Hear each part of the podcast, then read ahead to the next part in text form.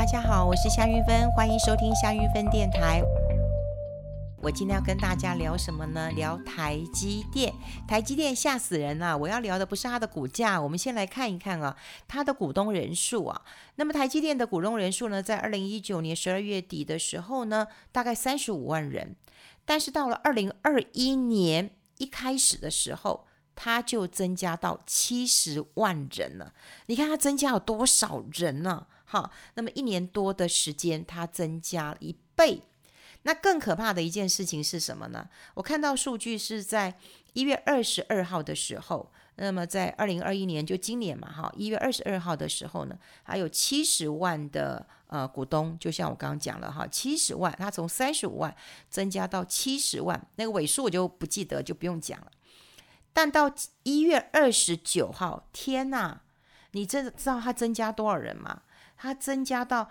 七十九万四千两百九十二人，一个礼拜的时间，它增加了九万人，哈，九万人。而这一个礼拜的时间当中，刚好就是台积电在大波动、大震荡的时候了。好，台积电呢，呃，从这个四百块、五百块、六百块，到现在，每一个人的说法就是做七望八，那么抢九破千了。所以很多人讲说。哇，它的价格就是要再往上冲了，所以这也可以看到很多的散户在这个礼拜当中，竟然就增加了九万名股东了哈。如果你把它集保哈，台积电这个呃股东人数哈，你不要说一年暴增一倍了，你把那个线图拉出来看，你会发现到哈，它四百张的跟一千张的大股东。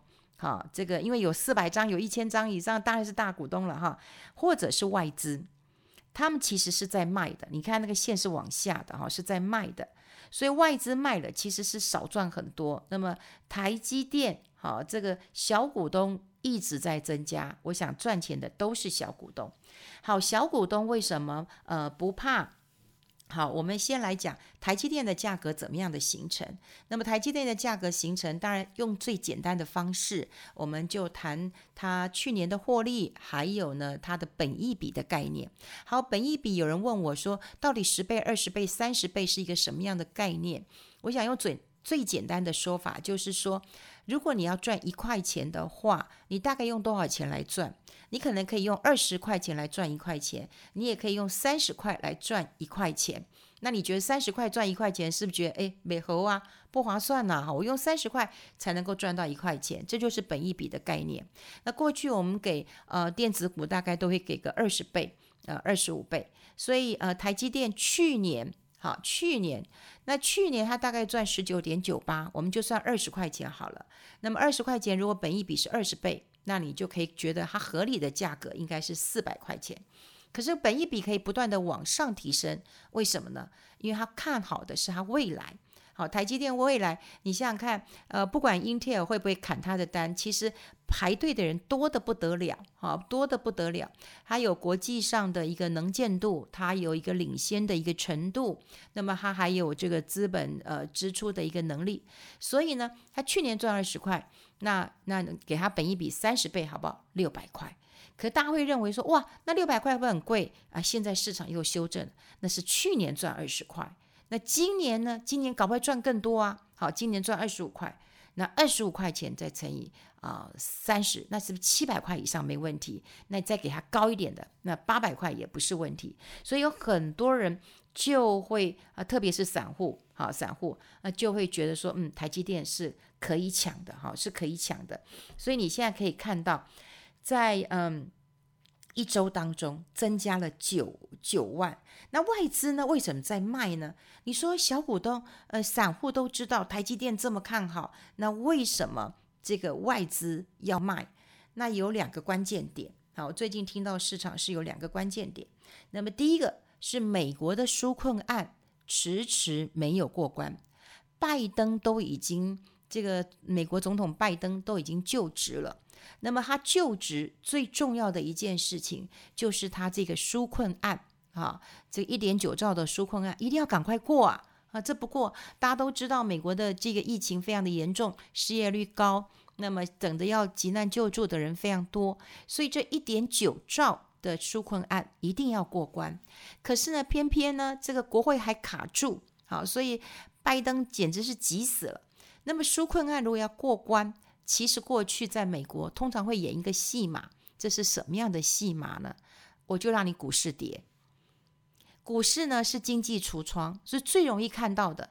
你觉得景气好不好？你通常很难去感受到说到底什么样是景气好，什么是景气不好。但如果你觉得诶，股市这么好啊，股市涨很多啊，那是每个人都从股市赚到钱，所以股市是一个每一个人都容易看到的指标啊，就是股市不错。那美国的纾困案如果没有过呢？啊，或者是过不了呢？可能就会有一个。呃，策略有人讲阴谋，有人讲阳谋，我就让你股市很难看。所以呢，在美国有很多的主动型基金或者是被动型基金，当然就卖嘛，好卖嘛，好卖的你很难看嘛。那在卖的过程当中啊，权值高的都会被砍到，那包括台积电都有可能被砍到。所以在台积电当中，呃，很多外资卖，也有可能是因为。这个纾困案这样的一个阴谋或者是一个阳谋，好，让你觉得这个行情必须要下来一下。那另外呢，当然有一些技术面的一个呃修正啦，因为大家也认为说，哎，休息是对的，所以这也是呃很多散户很坚持说没关系，我再忍一忍哈，我还可以再上去。还有我刚刚讲另外一个因素呢是，如果好，如果在谈这个殖利率的时候呢，好，大家发现一点。台积电每一季大概配个两块半，因为一年就配了十块钱。那么十块钱，如果说呃，嗯，它的股价如果是六百五、六百七的话，就算六百块好了，殖利率大概一点六。那这个殖利率如果是一点六的话，大家会觉得说，嗯，好像没有很棒，好，因为呢，如果我去买一些公债，好，公债，那殖利率啊，那再加上利差，可能都可以超过一点六。所以现在的关键点就在于说，如果台积电涨到了六百五、六百七，甚至更贵的情况之下，是不是有很多的外资机构，那么就会认为，那与其我去报台积电，我还不如去报这个呃公债，哈，特别是美国的公债，那么一样可能一点五趴、一点六趴，那差不多。那当然，如果以现金的殖利率跟呃这个美国的公债。好的，殖利率来相比，那这样相比当然也不是那么的正确了哈，因为你台积电，你当然还有资本利得，也许它的波动比较大哈，你可能呃六百块买，你有六百五十块，你看你的就有资本利得五十块钱可以赚，那公债。好，通常它当然也有利差，好，但也有配息给你。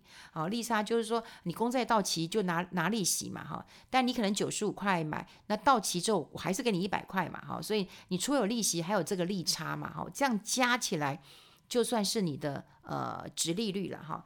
那呃，但以美国的殖利率跟呃，你去买一个美国公债哈，公债的殖利率。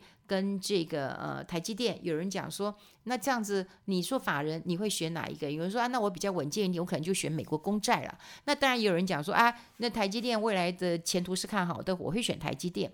不过台积电最近走到这个关键点的时候，很多人其实就会开始有呃压力了哈，有压力了。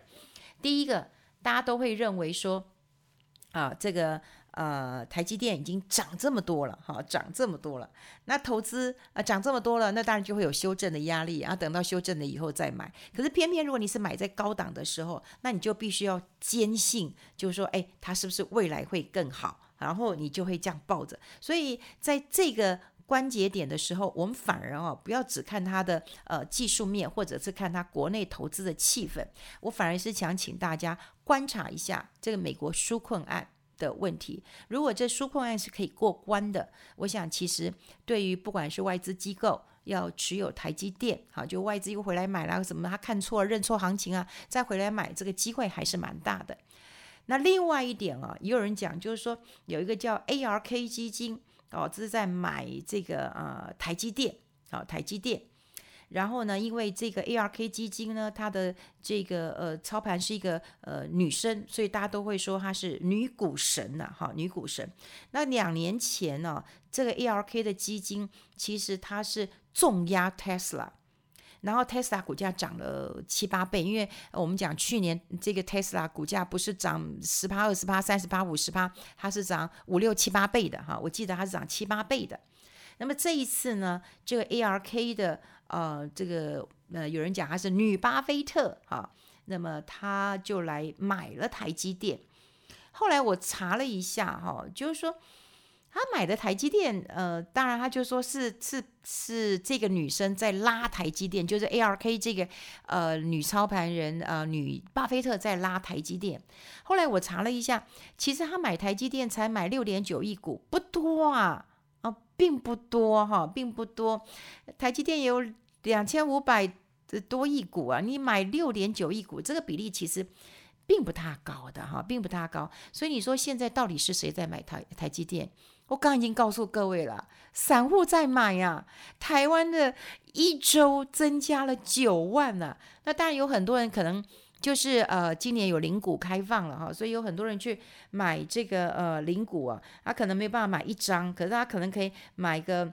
二十股、三十股的哈，所以现在可以看得出来，真的是呃全民运动了，每一个人都要抢到一间呃一张台积呃一一股或者呃呃一股当然太少了哈，你起码抢个呃五股十股，或者你有一个一张两张呃台积电了哈。那现在看到这个台积电的消息非常非常的多，那当然呢，我请大家稍微留意一下这个美国纾困案的一个呃问题了。还有人讲就是说。